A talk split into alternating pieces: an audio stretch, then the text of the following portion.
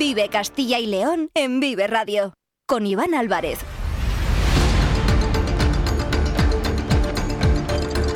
Hola, muy buenas tardes con Iván Álvarez y con Carlos Tabernero y también como siempre con el sonido perfecto que nos trae nuestro compañero en la parte técnica Ángel de Jesús. Vamos en directo hasta las 3 de la tarde con los asuntos de interés en Castilla y León. Por delante tenemos estos 45 minutos. Ya saben que nos pueden escuchar a través de la FM de toda la vida en nuestra página web www.viveradio.es, en todas nuestras plataformas de streaming y de podcast y en las redes sociales de Vive Radio. Iremos con varios asuntos. El primero de ellos, enseguida vamos a estar en directo con el director del festival Sonorama Rivera, que esta tarde va a recibir el premio en una gala que se celebra en la localidad de Miranda de Ebro, esos reconocimientos Meninas 2023 en la lucha contra la violencia de género. Vamos a repasar los diferentes premiados y también queremos felicitar, lógicamente, en la sintonía de Vive Radio al director del Sonorama de este festival, Sonorama Rivera, por la gran labor que se realiza cada año, cada verano, en la localidad burgalesa de Aranda de Duero. También tenemos información política regional. Se ha celebrado el Consejo de Gobierno, así que en unos minutos se va a pasar por este estudio David Alonso, nuestro compañero de los periódicos de Promecal, para contarnos la última hora de la información regional. Y también vamos a ir con otros asuntos. Vamos a presentarles una colección y también unos premios, los en premios Empresa Familiar de Castilla y León, que también se van a entregar esta misma tarde. En este caso va a ser en la ciudad de Valladolid. Vamos con todo ello y con mucho más hasta las 3 de la tarde. Comenzamos. Están escuchando Vive Castilla y León.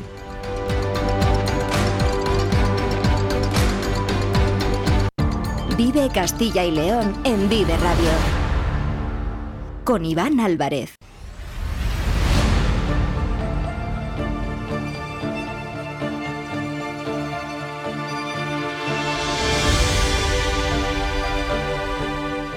Recordarán que hace un par de semanas hablábamos en esta misma sintonía de unos galardones, los reconocimientos Meninas 2023, que ponen en valor la labor y el trabajo de las personas, de los colectivos, de las entidades y de las instituciones que destacan por su contribución a la prevención y la erradicación de la violencia contra las mujeres. El 6 de noviembre se anunciaban los 12 premiados de la undécima edición, quienes recogerán sus reconocimientos meninas esta tarde en una gala organizada por la delegación del Gobierno en Castilla y León en el Teatro Apolo de Miranda de Ebro. Carlos Tabernero, buenas tardes. ¿Qué tal, Iván? Buenas tardes. José Luis Rodríguez Zapatero, el expresidente del Gobierno, ha sido el elegido este año para recoger la Menina de Honor como impulsor de la Ley contra la Violencia de Género en 2004 que permitió activar los mecanismos para proteger a las mujeres víctimas de esta lacra. Este año, además, destaca el premio Menina Especial, creado para reconocer a título póstumo a la que fuera subdelegada del Gobierno en Salamanca, Encarnación Pérez, que falleció el pasado mes de julio y que durante su labor al frente de la subdelegación del Ejecutivo Nacional en la provincia Charra se volcó con el tejido asociativo de Salamanca para encabezar la lucha contra todas las formas de violencia sobre las mujeres. También hay que poner en valor el premio autonómico, que este 2023 ha recaído en el Festival Sonorama Rivera de Aranda de Duero por su implicación, en general, en la lucha contra la violencia contra las mujeres y este año en concreto por ofrecer facilidades en la colaboración, el desarrollo y la difusión de la campaña Ser Libre, Estar Viva, en la última edición de la cita musical. Javier Ajenjo es el director del Festival Sonorama Rivera. Javier, ¿qué tal? Buenas tardes. Muy buenas tardes. Te llamábamos el 6 de noviembre para felicitarte cuando se dieron a conocer los galardonados. Por aquel entonces te pillábamos en Montevideo y ahora te queremos volver a dar la enhorabuena el día que se entregan estos reconocimientos Meninas 2023. Imagino que para ti en particular y para todo el equipo que formáis parte del Sonorama es un día muy especial, ¿no? Pues muy especial, mira, me estaba emocionando la vez que, ando por aquí caminando por un aeropuerto y, sí, la verdad, sobre todo porque esta tarde va nuestro grueso del equipo, ¿eh? Los que, las que mandan de verdad, que es el, equipo femenino ¿eh? que tenemos en Sonorama Rivera, magnífico. Y nos sentimos muy orgullosos, sobre todo por, bueno, porque se trabaja desde, la igualdad, eh, con un objetivo que tiene que ver con tener un festival más sostenible, más inclusivo, un festival mejor, un festival que se basa en el respeto, que lleva muchísimos años, de, se pueden hacer las cosas de otra manera. Y bueno, pues los premios, uno no se acostumbra, ¿eh? dicen que, uno se acostumbra, pero, pero de eso nada. O sea, y además si tenemos que poner más estanterías, las pondremos. ¿eh? Eso es que las cosas se van haciendo bien. Nuestro objetivo como bien sabéis, es tener un festival mejor, cada día mejor, y creo que luchamos para ello y vamos consiguiendo pasito a pasito y aprendiendo y escuchando mucho eh, esos objetivos que nos planteamos. Entre otras muchas razones, eh, Javier, este premio se concede por esa campaña que se realizó en esta última edición, Ser libre, estar viva. ¿En qué consistió exactamente? Bueno, una, una campaña de información, prevención y sobre todo de mm, dar seguridad alrededor de todo lo que rodea el festival. Creo que es una campaña que se puso en marcha eh, por parte de, las autoridades eh, de una manera tremendamente acertada y a la cual pues automáticamente nos sumamos, establecieron una serie de protocolos y parte de nuestro equipo también eh, formó parte de, ese desarrollo del plan, de los protocolos. Durante todo el festival, pues hubo una serie de, pautas muy marcadas donde cualquier eh, eh, persona, cualquier eh, chica que estuviera en una situación de riesgo supiera cómo reaccionar, pero sobre todo el equipo también supiera cómo reaccionar, desde los camareros, de las barras hasta toda la gente que forma el, equipo y el personal de, de Sonora Rivera, pues era consciente de esta situación, lo cual pues creo que dotaba de una seguridad increíble eh, al festival con cosas, eh, creo que lo he dicho muchas veces y lo seguiré repitiendo, que no deberían de pasar en el tiempo que vivimos. Esto es increíble que, que cada vez, desgraciadamente, vaya peor. Entonces, eh, todo lo que esté en nuestra mano, todas estas campañas de difusión, de promoción tienen que reforzarse y yo creo que bueno, pues es muy importante que además en espacios como son festivales de música, eh, donde tenemos un público muy amplio eh, de todas las edades, pues creo que la concienciación debe empezar desde ahí. Una campaña y un trabajo el de todo el equipo, que desde luego fue exitoso, porque este año se han tenido cero denuncias en el Sonorama Rivera con respecto a posibles situaciones de violencia contra las mujeres. Supongo, Javier, que este es uno de los grandes motivos de orgullo ¿no? del festival. El que más, ese es el premio grande, ¿no? Yo creo que el que sea, como te decía, un festival respetuoso. O sea, creo que es que nos hemos puesto los listones demasiado bajos o sea, creo que ya estamos llegando a unos puntos de... Estamos tolerando cosas que son absolutamente intolerables. Y bueno, pues ese, ese premio de verdad que es que no haya ninguna denuncia por agresión, que debería de ser lo absolutamente normal siempre, pues mira, para nosotros es lo que más nos tranquiliza y, como te decía, pues el objetivo principal cumplido de verdad. Mm. Y es motivo de orgullo y por ello queríamos felicitar a Javier Ajenjo en la sintonía de Vive Castilla y León y también queríamos aprovechar, Javier, lo decía en la portada, que estabas en Montevideo, desde allí nos atendiste por cuando te llamamos por primera vez. El motivo era porque se celebraba esa primera edición fuera de España del Festival Sonorama, se hizo en la capital de Uruguay, en Montevideo, con artistas bueno llegados desde España, desde Argentina, desde México, también desde Uruguay. Cuéntanos qué tal fue, qué tal se desarrolló.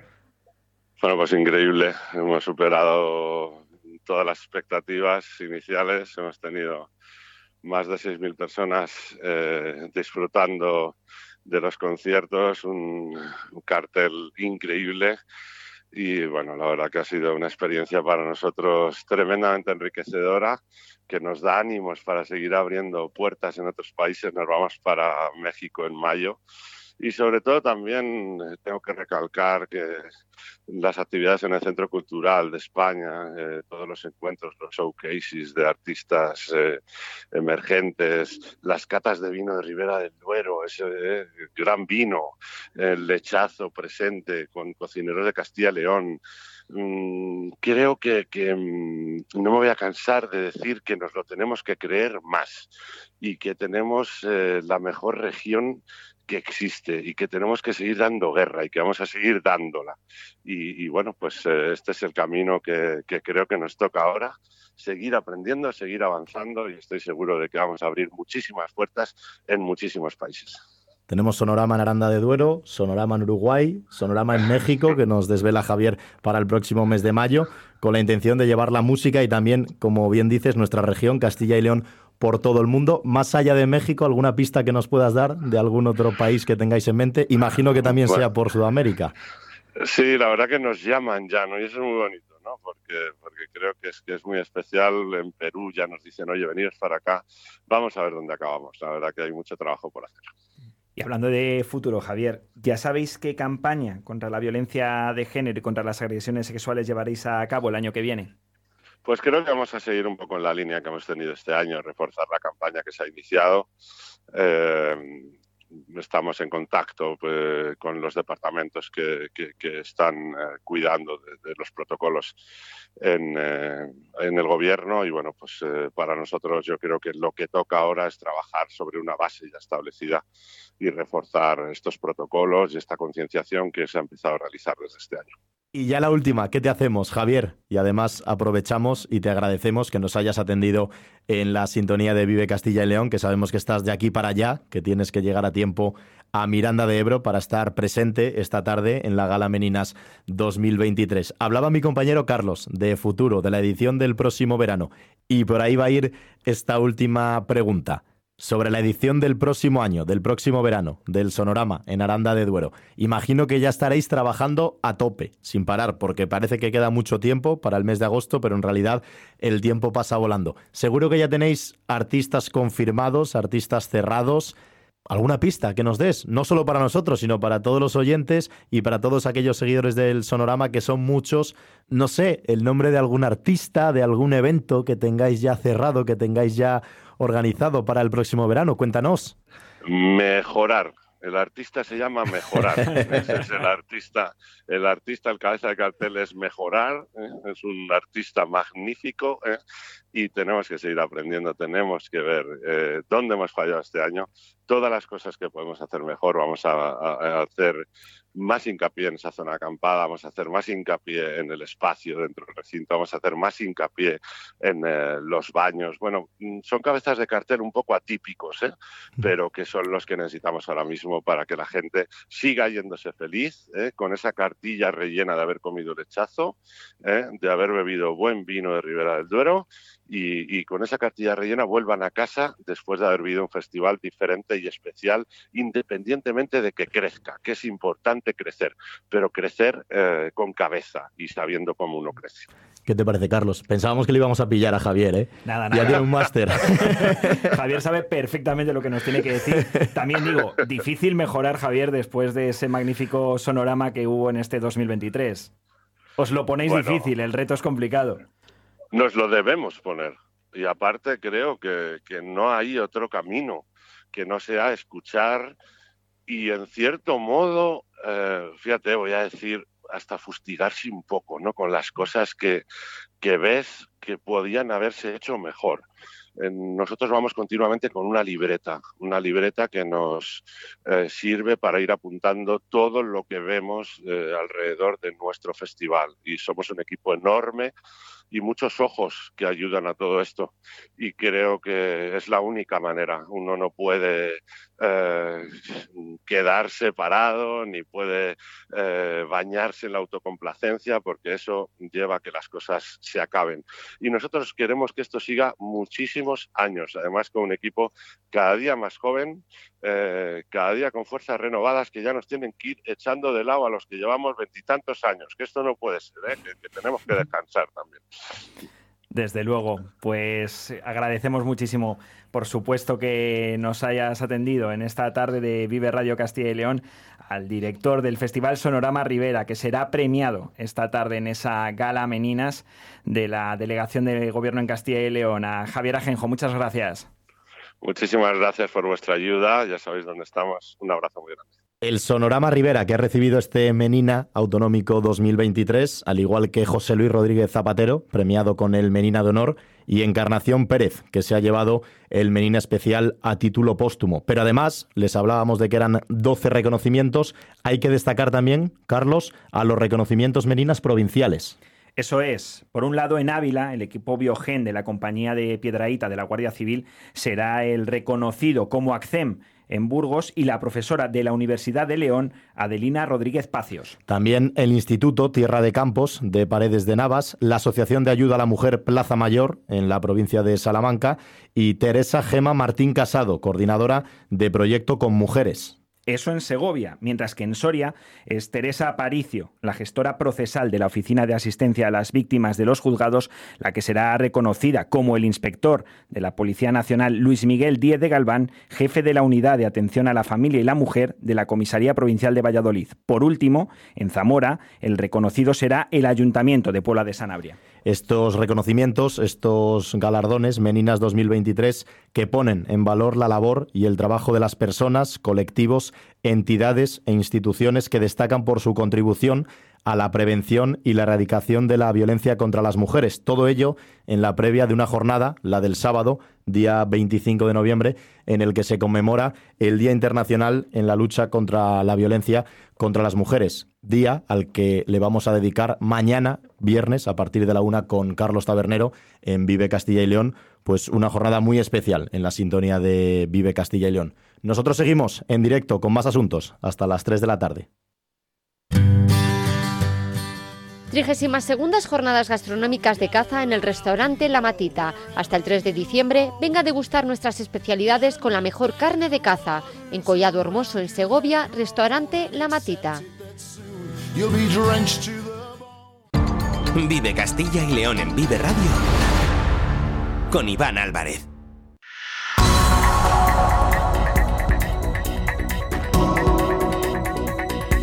2 y 32 minutos de la tarde y vamos con la última hora de la información política regional. Como cada jueves se ha celebrado el Consejo de Gobierno en la Junta y siguiendo la rueda de prensa ha estado David Alonso, el jefe de sección de Castilla y León de los periódicos de Promecal. David, ¿qué tal? Muy buenas tardes. Buenas tardes, Iván, ¿qué tal? Y bueno, esta semana la Junta aprueba y anuncia proyectos e inversiones para la comunidad, como ya venimos contando lógicamente durante cada jueves en esta sintonía. ¿Qué ha dado de sí la reunión del día de hoy? Pues eh, si te parece, Iván, vamos a empezar por un asunto que no se ha tratado como tal en el Consejo de Gobierno, pero que sí lo ha anunciado Carlos Fernández Carrido durante la rueda de prensa posterior. Y es que el presidente de la Junta, Alfonso Fernández Mañueco, que recordemos se encuentra con COVID, eh, pues bueno, a pesar de que el gobierno del Estado está recién formado y con los ministros aterrizando un poco en sus despachos, el presidente de la Junta está preparando ya unas cartas que enviarán a la mayoría de los nuevos titulares de estos ministerios para tratar asuntos e infraestructuras de vital importancia para la comunidad. Aunque el portavoz no ha querido detallar ni a qué ministerio se van a enviar ni sobre qué materias en concreto, sí que ha explicado que se trata de proyectos largamente reclamados desde la comunidad y que son necesarios y sobre todo ha, ha puntualizado que muy realizables. Entre ellos ha señalado, por ejemplo, el famoso soterramiento de Valladolid, eh, que el de Palencia o el de León, pero en cualquier caso lo que se ha exigido es que el gobierno de España preste a Castilla y León al menos el mismo interés con el que atiende las demandas de los partidos separatistas. Esperamos que estas iniciativas sean atendidas al menos con el mismo interés con las que el gobierno está atendiendo las demandas de los partidos separatistas que han sido ya incorporadas en sendos acuerdos y nos parecería muy oportuno que, lógicamente, las nuestras, que no tienen menos importancia que las anteriores, tengan al menos el mismo nivel de atención que las ya citadas. Se trata de proyectos realizables y necesarios. No se va a pedir nada que sea irrealizable y no se va a pedir nada que no sea necesario para nuestra comunidad autónoma y, por tanto, nos centramos en aquello que es realizable y que es necesario. El portavoz ha asegurado que, pese a las críticas que desde hace días eh, venimos escuchando desde la Junta, el nuevo Ejecutivo del Estado, el Gobierno regional envía estas cartas desde un espíritu constructivo para fomentar la, la, colaboración entre ambas administraciones y sacar adelante iniciativas ya planteadas. No obstante, sí que ha lamentado que tendrán más peso lo que se decida en Waterloo que lo que se acuerde en el Consejo de Ministros. Yo creo que todos los que tengan que ver con el ámbito de las competencias y el interés del conjunto de los ciudadanos de Castilla y León cuando estas cartas se envíen, daremos cuenta de las mismas, de su contenido, de cuáles son los proyectos que ahí se incorporan. No se trata de incluir grandes sorpresas, porque estos son los proyectos que ustedes conocen, los que venimos demandando en los últimos meses, en los últimos años, para que por fin puedan llevarse a cabo. Fuera del ámbito político, David, los servicios sociales de la comunidad han recibido una importante inyección de fondos. Sí, ya dentro de lo aprobado en el Consejo de Gobierno de hoy, Carlos Fernández Carredo ha detallado que la Junta ha firmado una nueva adenda al Acuerdo Marco de Servicios Sociales, es decir, un apéndice nuevo, con el que se incrementa en 147 millones de euros la, financiación destinada a los ayuntamientos para la prestación de los servicios sociales. De esta forma, en el conjunto del periodo 2020-2023, que es el tiempo que abarca este Acuerdo Marco, la cuantía total destinada será de 595 millones de euros, que son 147 más de los que se firmaron inicialmente. De estos, ha explicado Fernández Carredo, 16 millones más han sido solo durante este año.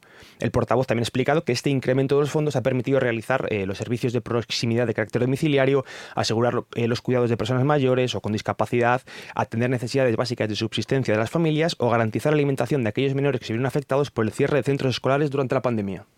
Teníamos en marcha el acuerdo marco para el periodo 2023 y hay que decir que inicialmente la previsión de inversión en servicios sociales con los ayuntamientos con cargo a estos cuatro años era 448 millones de euros y que finalmente lo que se va a destinar a este programa son 147 millones más, lo que supone alcanzar la cifra de 595 millones de euros en este periodo, de los cuales 174 en el año 2023. Además, el patrimonio cultural, uno de los grandes bienes de esta comunidad, contará desde hoy con nuevos espacios declarados BIC. ¿No es así, David? Sí, en concreto son tres los que ha aprobado el Consejo de Gobierno como son, eh, leer uno por uno. El primero de ellos es la Virgen de la Antigua, en la Junta de Villalba de la Losa, en Burgos, el Palacio Municipal de Ágreda, en Soria, y la Iglesia de Santo Tomás de Apóstol, en Chavaler, Garray, que estos tres eh, pues bueno, monumentos serán nuevos bienes de interés cultural de Castilla y León con esa categoría de monumento. También se ha dado el visto bueno a la adecuación de la categoría de la zona arqueológica de los Vic, del paraje de la Salud y del Arroyo de las Almas en la Fregeneda, ambas en la provincia de Salamanca. El portavoz Carlos Fernández Carredo ha señalado que con estas medidas la Junta incrementa la protección del patrimonio de Castilla y León y cumple con el objetivo de poner en valor los bienes culturales de la comunidad. El compromiso que tiene nuestra comunidad autónoma como referencia dentro de España en patrimonio histórico y lo que hacemos es seguir avanzando, en este caso a través de cinco actuaciones, tres de ellas con nuevas declaraciones de bienes de interés cultural y dos más con la ampliación de los espacios ya protegidos como zonas arqueológicas en dos bienes de interés cultural. Y como cada jueves, David, tenemos novedades con el presupuesto para variar un poco, eh, mejor que responderte yo, vamos a escuchar primero al consejero de Economía y también portavoz, Carlos Fernández Carriedo, respondiendo a esta pregunta. ¿Qué nos va a tocar a nosotros de todo lo que se está hablando de otras comunidades autónomas. Nos va a afectar en alguna medida lo de los 15.000 millones de euros, lo de los 1.300 millones de euros para intereses, lo de los 150 millones de euros que se han comprometido para ciencia en una comunidad autónoma, lo del traspaso de las competencias de la seguridad social, lo de la aportación añadida de recursos para algunos servicios públicos. Esto es lo que nosotros queremos también saber porque esto nos afecta también al presupuesto. Así que respondiendo a tu pregunta, no, no hay novedades sobre los presupuestos. Tenemos nuevo gobierno de España. La ministra de Hacienda ya ha anunciado hoy que habrá presupuesto del Estado en el primer trimestre del año, pero desde la Junta de Castilla y León siguen sin poner una fecha. El consejero de Economía y portavoz que acabamos de escuchar insiste en esperar a que Hacienda remita esos datos macro, esos famosos datos macro, para elaborar unas cuentas eh, realistas y fiables. En cualquier caso, sí que ha tenido tiempo de dejar un recado al gobierno de España y aunque sin dar nombres, ha criticado que hay comunidades que tienen más certezas que Castilla y León para elaborar sus presupuestos porque disponen ya de algunas cifras que la Junta no tiene. ¿Y algunos asuntos que nos ha dejado este Consejo de Gobierno del día de hoy, David? Sí, si te, parece, si te parece, repasamos algunos de los eh, asuntos que se han aprobado como por ejemplo que la Junta va a subvencionar la organización de un congreso en materia de deslegitimación del terrorismo desde una perspectiva internacional. También se ha aprobado la prórroga parcial del plan de dinamización económica de los municipios mineros que gestionará 281 millones de euros. También Economía y Hacienda ha aprobado subvenciones por 1,5 millones de euros para declarar, eh, para declarar eh, planes de especial interés, eh, los planes estratégicos de I+, de Acero Roldan y Prosol. Industria y Comercio y Empleo también va a subvencionar con 250.000 euros el Laboratorio de Calibración Eléctrica de Castilla y León, la CECAL por sus siglas, siglas, para renovar equipos y maquinaria. Y por último, si te parece, la Consejería de Sanidad va a destinar 650.000 euros para el suministro de tecnologías sanitarias en los hospitales de Segovia y El Bierzo, en León. Muchísimas gracias, David. Hasta el próximo jueves. Hasta el próximo jueves. Un saludo. Nosotros seguimos hasta las 3. Cojeces del Monte celebra la tercera edición de la Feria de la Trufa Negra, única en la provincia de Valladolid, los días 2, 3 y 4 de diciembre. Acércate y podrás adquirir trufa, quesos trufados, miel, dulces, vino, obsequios navideños, participar en sus catas, en sus talleres de cocina en familia, disfrutar con el concurso de perros truferos y mucho más. Actividades para todos. Entra en cojecesdelmonte.es. Vive Castilla y León en Vive Radio. Con Iván Álvarez.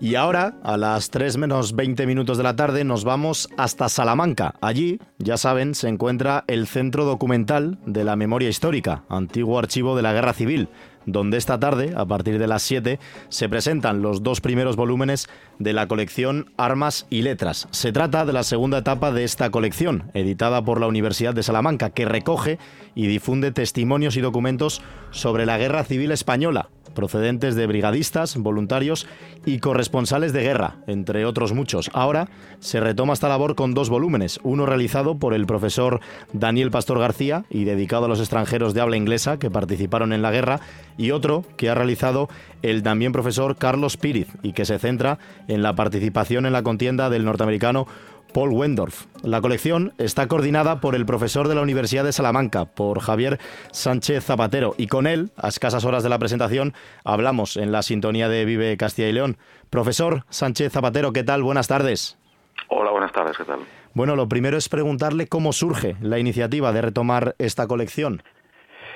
Bueno, pues la iniciativa de retomar la, colección surge un poco a partir de dos, de dos premisas. Eh, la primera es que la primera etapa se había desarrollado en la editorial Amaru, una editorial local de Salamanca, ya desaparecida, y bueno, nos parecía que el trabajo había quedado un poco eh, incompleto y que por lo tanto era necesario eh, continuar con lo que se estaba haciendo y de ahí el salto en esta segunda etapa a, ediciones de la Universidad de Salamanca.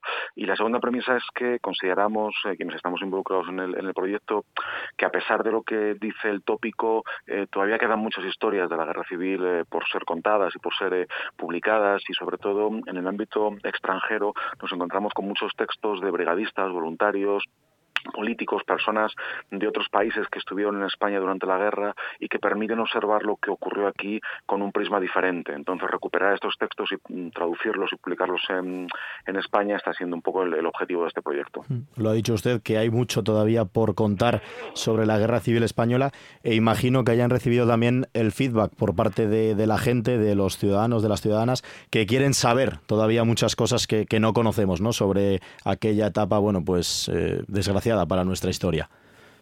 Sí, desde luego es evidente que la guerra civil sigue generando un interés eh, muy grande. Han pasado casi 90 años desde que comenzó eh, la contienda y, sin embargo, hoy todavía sigue siendo un tema habitual. No hay más que bueno, ver un poco los medios de comunicación y ver cómo todavía sigue siendo un tema que está en el, candelero, que se sigue eh, hablando y, demás.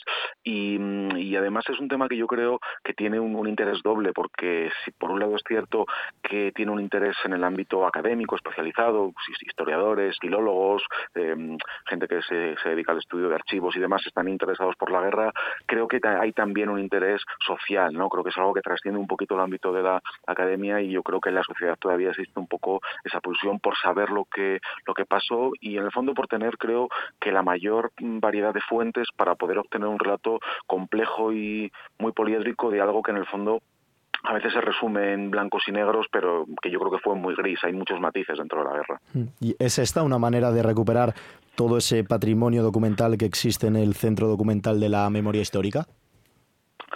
El trabajo que estamos desarrollando tiene bastante que ver con el, material que hay en el Centro Documental de la Memoria Histórica, porque eh, muchos de los extranjeros que pasaron por por España eh, pues dejaron algún tipo de, legado que está hoy en el, en el centro de la, de la, memoria. Hay que tener en cuenta que cuando hablamos de participación internacional en la guerra hablamos sobre todo de participación republicana. Es cierto que también hubo voluntarios en el, en el bando rebelde, pero la gran mayoría de eh, personas eh, internacionales que participaban en la guerra lo hicieron como voluntarios o como brigadistas dentro del, del bando republicano y eso hace que pues muchos de ellos tengan algún tipo de documentación que está dentro del centro de la, de la memoria histórica y bueno, es también una forma de conectar eh, la universidad con lo que se hace en el centro de la memoria, con la, con la sociedad. Yo creo que en el fondo el, el proyecto también se, se intenta eh, entender un poco como, como una forma de, de, devolver a la ciudadanía y a la sociedad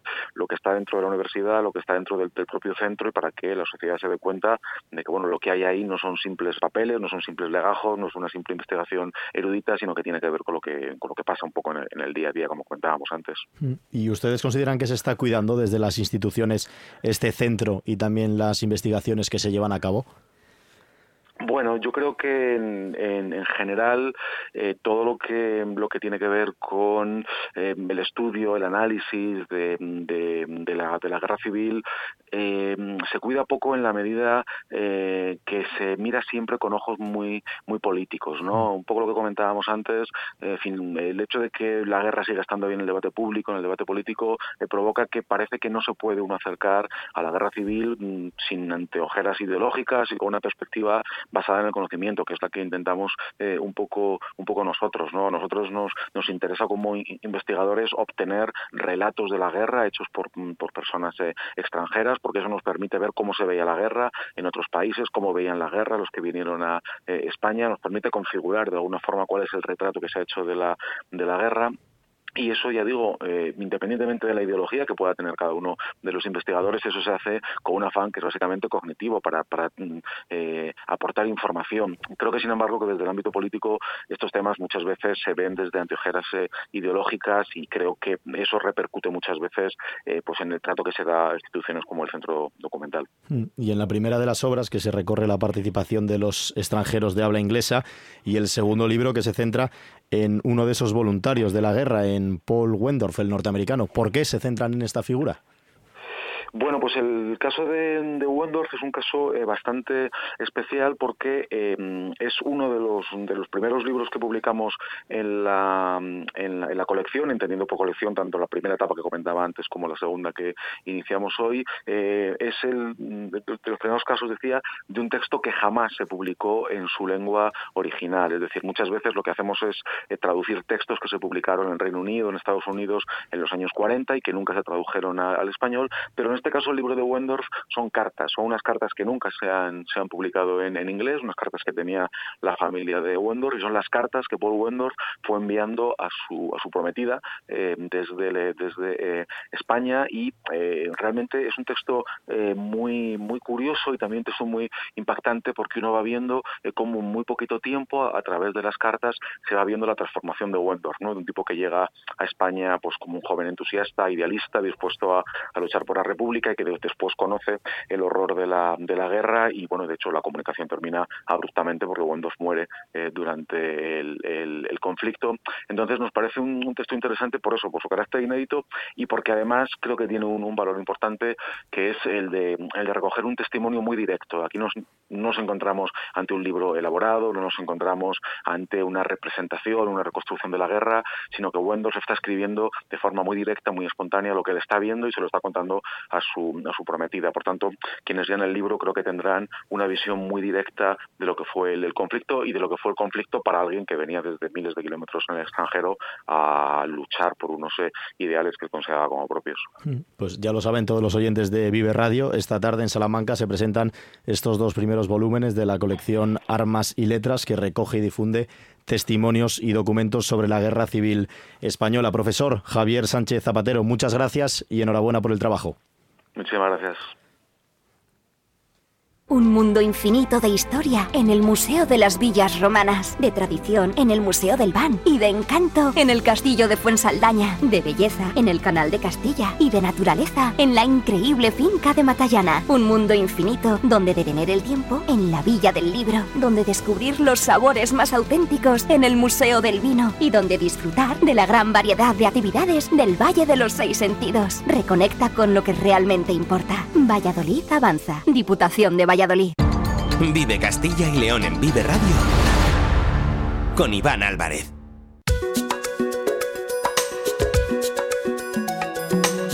La empresa familiar de Castilla y León engloba más de 170 empresas familiares de toda la región, líderes en sus respectivos sectores y cuya facturación global equivale al 17% del PIB y da empleo a cerca del 9% de la población ocupada de Castilla y León en el sector privado. Cada año, desde 2001, Empresa Familiar de Castilla y León entrega el premio Antonio Pérez, con el que distingue la trayectoria empresarial de una familia de Castilla y León. Hablamos de un galardón especial que en esta vigésimo edición reconoce a la familia Moro González, fundadora y propietaria de bodegas familiares Matarromera, por su dilatada trayectoria empresarial y en especial por su decidida apuesta por la sostenibilidad y por el fomento del empleo de calidad en el entorno rural. Carlos Moro es el fundador y presidente de Bodegas Familiares Matarromera. Señor Moro, ¿qué tal? Buenas tardes. Pues muy bien, buenas tardes a todos y un placer estar hoy eh, compartiendo este rato y encantados por supuesto de, haber recibido este galardón que es tan bonito y tan preciado. El placer es nuestro, lógicamente, de poder hablar en directo con usted cuando faltan tres minutos para las tres de la tarde. Es un reconocimiento, señor Moro, otro más que pone en valor el gran trabajo que se realiza en bodegas familiares Matarromera desde hace ya 35 años, cuando se fundó en 1988. Sí, la verdad es que varias de nuestras bodegas, Emina, otras, Cian, pues han tenido muchísimos reconocimientos en el torno del vino, de la calidad, de la sostenibilidad, pero este no es otro más, este es un, premio, un reconocimiento para nosotros muy, muy especial, porque eh, eh, premia otros valores, premia otros aspectos para nosotros muy importantes, que son los valores de la empresa y los valores de la familia, los valores de la empresa eh, familiar, que, que, es algo pues que yo creo que, es fundamental en, siempre, pero en estos tiempos y, es un bueno pues es un eh, atributo que, que, es además complicado. Las empresas todas son complicadas, las empresas familiares también mantener a la familia integrada y unida pues es un valor también de como yo digo de sostenibilidad es el cuarto parámetro la cuarta parte de sostenibilidad y, por tanto pues eh, pues que este año haya tenido bien los del jurado eh, considerar nuestra familia pues eh, nuestra familia que es nuestra familia y la empresa que son nuestros equipos directivos y empleados pues nos honra muchísimo y nos satisface. No es otro más es un premio entrañable es un premio con todo cariño y, además pues que nos resulta de verdad con muchísimo agradecimiento de poderlo tener. Mm, un premio que pone en valor todos estos aspectos que acaba de comentarnos Carlos Moro, fundador y presidente de Bodegas Familiares Matarromera, y también destaca el trabajo que se realiza en esta empresa con la creación de empleo en nuestra región, en nuestra comunidad, y por esto también han sido premiados por el fomento del empleo de calidad en el entorno rural. Es algo para lo que sentirse también muy orgullosos orgullosísimo porque yo creo que eh, el presente eh, la, evolución social de la sociedad de las personas pues va en función de eh, elevar su, su, nivel de vida sus características y nosotros hemos tratado siempre de crear empleo muy cualitativo por ejemplo en el ámbito de investigación y desarrollo en el que participamos y aplicamos muchísimo en el campo de la sostenibilidad en el campo puramente comercial y de marketing sabiendo, sabiendo incorporando gente que hable idiomas que vaya al mundo que pueda ser eh, capaz de, introducir nuestros productos en cualquier país del mundo. Y también el aspecto familiar, en la incorporación de mis hijas, ¿no? Eh, ya con una responsabilidad concreta, ¿no? Eh, Paloma Moro, pues, pues ha sido nombrada responsable, presidenta de, las bodegas Semina, tres de las tres bodegas, y Beatriz Moro ha sido nombrada presidenta de la bodega Win Sin Alcohol, ¿no? que es la, la más novedosa, la más disruptiva y precisamente la que está poniéndose muy de boga, en boga y muy, eh, digamos, eh, en el mundo, ¿no? Está siendo cada vez más interesante eh, a través de las personas que no quieren tomar alcohol, ¿no? Entonces, pues, incorporamos personas de empleo de calidad, incorporamos también, aparte de las personas de la familia, a ayudar a, prepararse también para ir dirigiendo en el presente y en el futuro pues todo el grupo de, empresas. ¿no? Mm, podemos decir que la herencia está haciéndose poco a poco, se está construyendo ese camino para que Bodegas Familiares Matarromera quede en buenas manos. Y además todo ese trabajo que acaba de destacar usted y que acaba de poner en valor, no solo son esas 11 bodegas en siete denominaciones de origen, sino también otros productos como los vinos sin alcohol, también se apuesta por la biotecnología, por el enoturismo, son muchos campos en los que ustedes trabajan eh, bueno, pues de forma diaria y de forma muy importante. Sí, así es, efectivamente. Eh, yo creo que el mundo actual es, muy más complejo, más integrado.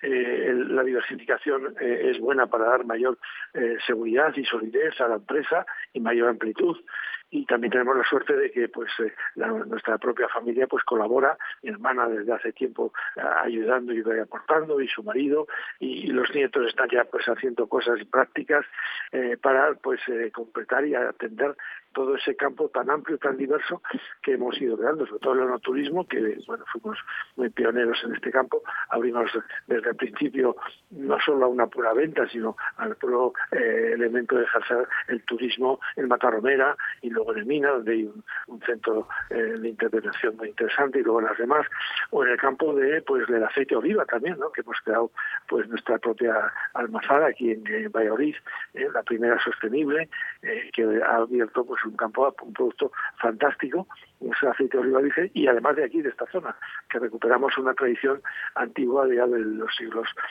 XIV y XV. ¿no? así que sí, hemos diversificado en muchos sentidos, también el de mercado, ¿no? Mm. intentando estar en la mayor parte de los países posibles del mundo, ¿no? Vamos en cerca de 80, en unos con un poquito y en otros con una presencia pues más significativa.